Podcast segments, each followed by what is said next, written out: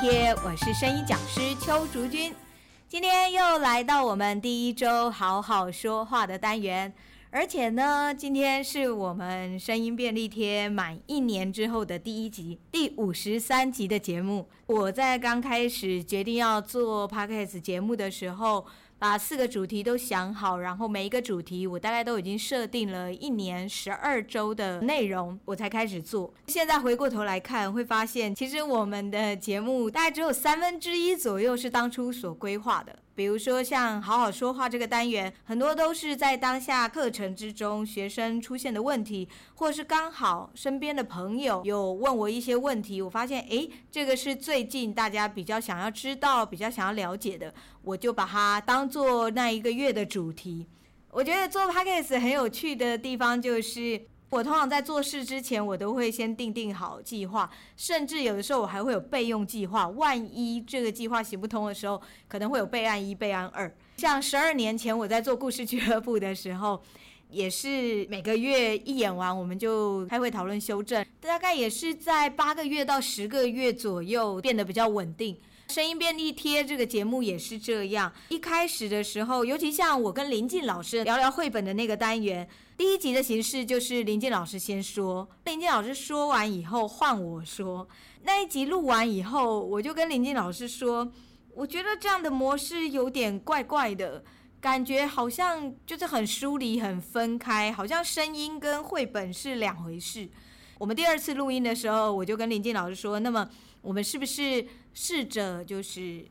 用聊天的方式，比较像是采访，甚至就是朋友聊天的方式？其实，如果大家听前面几集聊聊绘本的三四集左右，我们两个其实聊得还是很卡，默契还没有那么够。虽然说我跟林静老师已经合作很多年了，可是我们并没有这样去合作一个节目，从来没有这样子我们两个人一起合作过。所以，我们也是经过了三四个月的磨合。到了后半段，像现在这几个月，我就发现，诶，我们两个人的流畅度越来越顺，我们也比较知道彼此之间会需要什么样子的抛接，这个默契啊，真的就是慢慢的培养出来。我自己对于绘本的一些了解也更多了。以前我看绘本都是看文字，我其实，在前面很多集的节目里面都有提到。但是现在我开始会去看到画面，我开始会去理解为什么这个绘者会想要用这样子的画风去搭配作者的内容。这件事情真的很有趣，对我来讲，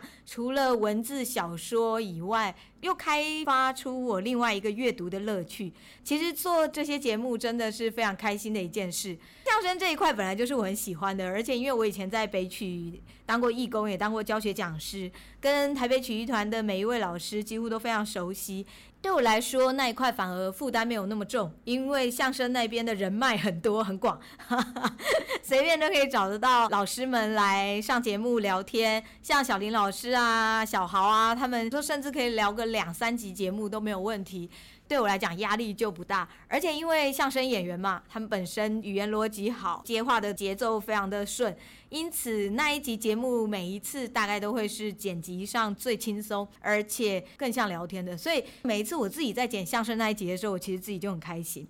五十二集这样听下来，我们五个主题，第一周的好好说话单元，我每次都跟大家说要好好说话，可是我就发现我自己讲话超卡的。然后整个就没有好好再说。我其实是不太喜欢面对群众的人。我每次这样跟我朋友讲的时候，他们就会说我骗人，因为我表现出来的就是很能跟团体互动啊，然后也会很乐意跟大家聊天什么的。甚至我到了一个陌生环境，如果我发现没有人开头的话，我也会想办法去让这个场面不要太冷，我会试着去带动整个气氛。但这是因为我觉得，我既然加入了这个团体，或者是我来到这里，我就有这样子的义务。这是我的责任，我觉得我需要让这个气氛不要是很沉闷的，不要是很尴尬的。好，这个是我对我自己的要求。所以即使我并没有很喜欢，可是当我发现，比如说我出去参加活动，被分到了一个小组，在那个小组里，如果有别人先开头说话，或者是有别人在带头的话，我就会是保持沉默的那个，然后适度的搭话，直到我跟他们比较熟了，我才会聊比较多。我在陌生人面前其实是不太喜欢说话，我其实是比较害怕跟恐惧跟陌生人交谈聊天的。我自己本身非常的害怕做陌生开发这件事，但是我会要求我自己要去面对群众，要尽可能的让我自己表现得不紧张，是能够好好讲话的。这也是为什么我练相声，然后后来甚至。我去学戏剧，我去学配音的一个很大的原因，就是因为我觉得我需要把话好好的说。我大三那一年选上戏学会会长的时候，上任第二天，主任就告诉我说，新生训练那一天，我必须要对新生还有家长致辞。那一天我真的很想跟主任说，我可以不要当社长了吗？我我都还很后悔我选上了这个社长。可是既然已经选上了，我就必须要做。我在家里光那个演讲稿就不知道修改了多少遍，至少我在家里就练了应该至少二十遍有。因为那时候刚开学嘛，教室几乎都没有人用，我就找了一间空教室，我在空教室的讲台上演练了好几次。新生训练那一天，我站在讲桌前，我永远不会忘记那一天。还好大学的讲桌是高的，我的手肘是整个撑在桌子上，因为我的腿整个是软的，我根本没有办法站直，所以我整个人是靠在讲桌上把我的演讲讲完的。我非常努力的让我自己镇定，然后照我自己演练的状态，看着家长们还有新生们讲话。结束的时候，有一位家长走过来跟我说。哇，我觉得你讲的很好诶，我真的非常非常的感谢他告诉我这件事，因为他其实给了我很大的信心，让我知道说其实这件事情是可以训练的。所以后来我开始工作，晚上没有事情，我就去社区大学学戏剧、学相声。我那时候告诉老师说，我来学这个是因为我希望我自己可以站在台上说话，然后不要再害怕了。我希望我自己是可以面对群众的。我小的时候，我外曾祖父家的电视是有拉门的那一种，大童宝宝摆好有拉门那种电视机，我的头才刚到电视机的下面而已。我会看着电视里面的小燕姐，我非常非常的羡慕，而且我非常崇拜她。他算是我第一个偶像吧。那时候我才几岁，可能四岁还五岁，因为我非常非常的矮哈，我印象非常深刻。那时候我年纪很小，我就觉得我长大以后一定要变成一个像他一样，可以站在很多人面前或者站在舞台上跟大家说话的人。我其实蛮感谢自己愿意这样子一直不停的去面对。我知道我自己其实讲的并没有很好，尤其我自己的这一集节目。今天的话是因为大部分都在聊天，像之前是因为还要讲一些专业的内容，我会更容易担心会讲错。像今天，你看我今天比较会类似是跟大家闲聊。你们就会发现我讲话会稍微流畅一些，在介绍专业性的内容的时候，其实我都会很担心，因为我会担心我会不会讲错，我会不会带给别人不好的感觉，让别人误会了什么，所以我其实会很斟酌，或者是会去思考我应该要怎么说，我要用什么样的方式把它讲出来。再加上因为没有对象，就是没有另外一个人可以陪我聊天，都是我自己一个人在讲。就是会更焦虑，会想更多，会一直卡住，我就会一直思考，一直想，反而会更讲不出话。我小学五年级的时候，第一次参加演讲比赛，那一次因为我平常下课的时候很爱讲话，没有在台上，就是说不是正式场合的时候，其实我是一个非常非常爱讲话的人，所以老师就叫我去参加 演讲比赛。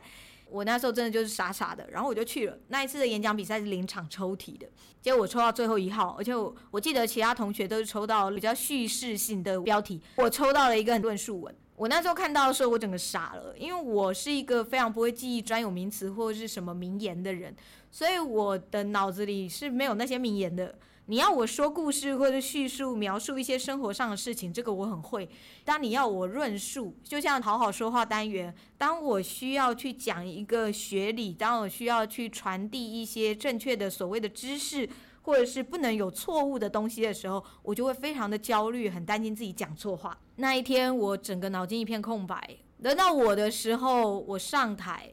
我我我我真的变这样，就是我整个卡住。然后我一个字都讲不出来，完全没有内容，非常空洞。然后我就下台结束，回教室。回到教室，我大哭了一场。从那一天开始，我得了上台恐惧症。就是从那一天开始，我非常害怕上台这件事情。我只要站到讲台上，我就会像大三那一次演讲一样，就是我整个双脚发软，非常非常的紧张焦虑。可是很有趣哦，因为我们大学的时候其实也是要做报告，对不对？我们也是要到台上做报告，像我专讨大四的专讨是要做报告。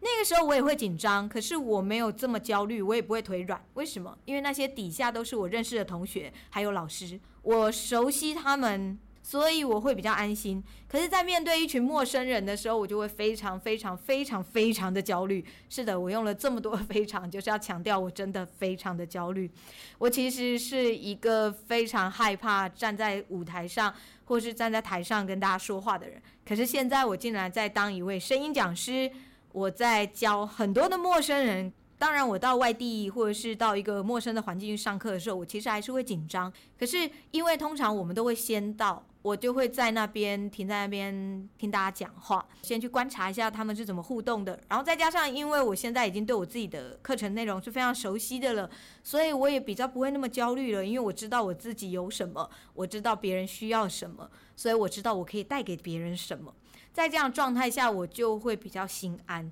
我觉得我在这么多年的练习下，让我能够在台上有信心的一件事情，就是我发现我只要对我自己的东西够熟悉，我就不会害怕我自己出错。所以，包括我之前以前在当演员的时候。我不是只把我自己的台词背熟，我会把整个剧本背熟。假设我们有五个人一起演戏的话，我会把跟我对手戏的演员的表情、动作，甚至他的声音感，就是他怎么说话、他的速度、他的节奏，全部我都会背下来。我从小就蛮会背书的，再加上因为剧本它是一个比较生活化的东西，所以我其实背得蛮快的，就是。我可以只要排练一两次，我大概就会记得对方的语气、表情还有节奏，因为我非常擅长模仿别人。因此，我当年在演出的时候，所有人的台词我都会背下来。这也是后来我不当演员的一个很大原因，因为我发现压力太大了，我必须要记得所有的剧本、所有的台词、所有的走位。我觉得我快把我自己逼疯了。我后来选择做幕后，也是因为我觉得这样子压力比较没有那么大。今天这一集因为是满一年的新的一集，所以我想说就跟大家聊一聊关于我自己的上台的一些经验。另外呢，当然还有一件很重要的事情，就是我终于把我的发声书写完了。是的，从二零一五年早期的学生应该都知道。我一直在说我要出书了，是的，七年后，各位同学，我真的出书了。这本书在十月二十四号就要出版了，它已经在印刷流程了，所以它一定会出。好的，让大家等待了七年，真的非常不好意思。这本书叫做《声音零极限》，为什么叫零极限呢？就是因为我觉得每一个人的声音都是有一个广度跟弹性的，你只要能够找到正确的发声位置。基本上，你的声音要高要低，要大要小，要男要女，要变什么奇怪的声音，从老到少，每个人至少都可以变出十种声音，是绝对没有问题的。这个是我通常在教变声技巧的时候，我我都会跟学生保证的。只是你知不知道怎么样去把你的声音做切换而已。我常常都觉得我们的身体就像是一把乐器，而我们就是那个乐手。你如何去理解你这把乐器如何弹奏，然后去发挥你自己最好的音色，以及弹奏出各种不同的乐曲，都是你可以自己掌握的。我们这本书总共分成五章，也就是根据我们上课的内容。第一章呢，当然。就是教大家在发声之前，我们一定要做放松跟伸展。这个也是在上课的时候，我一直不停地提醒各位的，也是我每一次第一堂课一定会带的下巴的放松啊，肩膀的放松这些练习。还有就是跟大家聊一聊声音的一些基本概念，比如什么是共鸣腔，然后我们要怎么做深呼吸，就是关于呼吸的概念，因为说话就是呼吸的延伸。第一章主要就是在聊呼吸，还有放松。如果我们一直不停地强调丹田发声、丹田发声的话，其实是很容易受伤的。因此，先放松了，我们再来进关于所谓的核心，